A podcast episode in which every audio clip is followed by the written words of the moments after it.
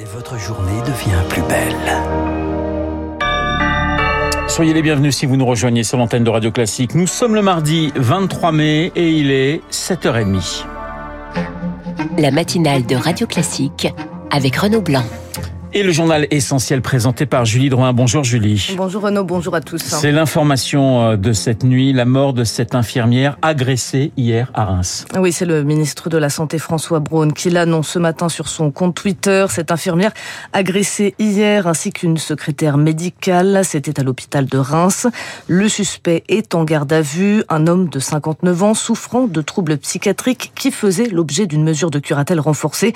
Pour le psychologue et criminologue Jean-Pierre Cette agression illustre la difficulté de prévoir le passage à l'acte des personnes suivies pour troubles psychiatriques. Il y a des patients où c'est difficile à prévoir. Il y a des patients, c'est beaucoup plus facile, notamment quand ils sont déjà passés à l'acte. S'il est avéré que cette personne euh, présente des troubles mentaux, que ces troubles mentaux étaient à peu près les mêmes, lui ont permis de passer à l'acte précédemment, le bon sens voudrait qu'on soit vigilant euh, sur ce type de personnes. Hein. Certains troubles mentaux peuvent favoriser des passages à l'acte. C'est pour ça qu'il y a des lois qui permettent de contraindre, de placer une institution psychiatrique ces patients afin de tenter de régler ces problèmes mentaux et donc la dangerosité qui pourrait y être associée recueilli par Rémi Vallès et un recensement réalisé par le Conseil national de l'ordre des médecins relève ce matin que les incidents contre les personnels de santé sont en hausse de 19% par rapport à 2021. Julie, la future loi de programmation militaire entre les mains des députés. Les débats ont commencé hier, ils s'annoncent agités alors que le gouvernement mise sur une dépense de 413 milliards d'euros sur 7 ans, une hausse spectaculaire de 40% pour moderniser l'armée, améliorer le traitement des troupes et renouveler un matériel matériel vieillissant, juste le nécessaire, dit le président de la République. Mais Victoire Fort au Palais Bourbon, deux modèles s'affrontent. Mais c'est énorme la facture est telle qu'elle ne peut se soustraire d'un vrai débat avec les Français pour le communiste Fabien Roussel. Ce budget va atteindre 69 milliards d'euros par an en 2030. À l'heure où votre gouvernement demande énormément d'efforts à nos concitoyens, 69 milliards, ce qui en fera le premier budget de l'État devant celui de l'éducation nationale. Réponse du ministre des Armées, Sébastien Lecornu. N'opposons jamais la sécurité collective de la nation française et les mécanismes de solidarité. C'est comme ça justement qu'on abîme l'acceptabilité sociétale de ce que font nos forces armées. Le message de la majorité pour justifier le montant de la loi, c'est celui d'un moment inédit de notre histoire, avec une guerre sur le sol européen et une crise inflationniste qui a gonflé le budget de 30 milliards d'euros. Thomas Gassilou, Renaissance, président de la commission de la défense. On est obligé de s'adapter aux risques qui nous entourent, donc on ne peut qu'espérer que les risques diminuent pour que peut-être dans 5 ans, on n'ait justement pas à voter de tel budget en matière de défense. Avec un tiers des amendements votés en commission provenant des bancs de l'opposition, la majorité espère dégager un consensus lors du vote dans deux semaines. Les précisions de Victoire Fort. Et pour ces débats, le ministre Sébastien Lecornu promet de n'esquiver aucune question. Vous écoutez Radio Classique. Il est 7h33. Un hommage national sera rendu en fin de semaine à Roubaix en mémoire euh, aux trois policiers tués dans un accident de la route ce week-end. Le ministre de l'Intérieur Gérald Darmanin s'est rendu sur place hier. Il a notamment souligné les difficultés de cette profession. Les policiers sont en souffrance. Comment en atteste ce nombre record de départs l'année dernière? 10 000 départs en 2022 selon la Cour des comptes. Conséquence, Charles Ducrot, d'un quotidien de plus en plus éprouvant.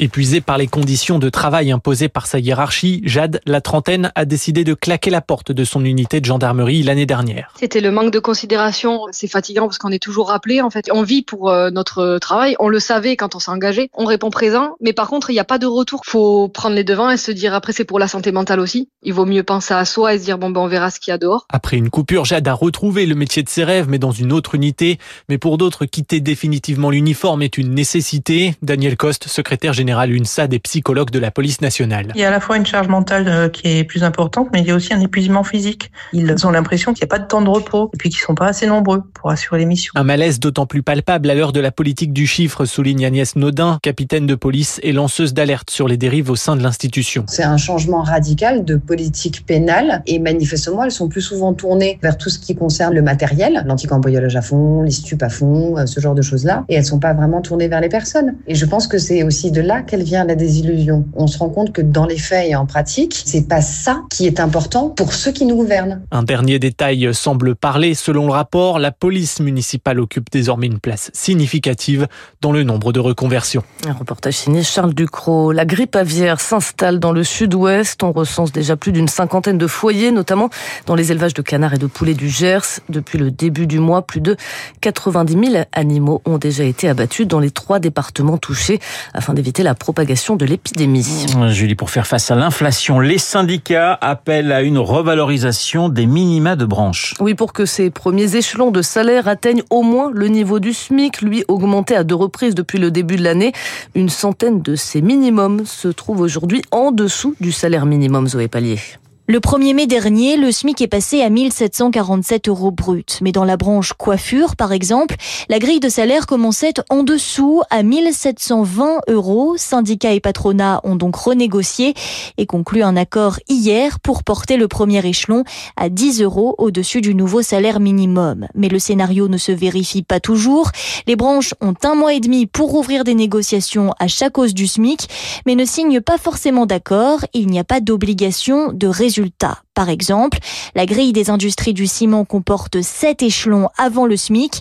Un salarié au niveau 2 reçoit chaque mois un complément pour atteindre le minimum légal, mais s'il passe à l'échelon supérieur, il ne sera pas augmenté et touchera donc le SMIC pendant des années avant de dépasser le septième échelon. Les précisions de Zoé Pallier. Dans l'actualité européenne, huit pays, dont la France et l'Italie, s'opposent au durcissement des normes de pollution des voitures.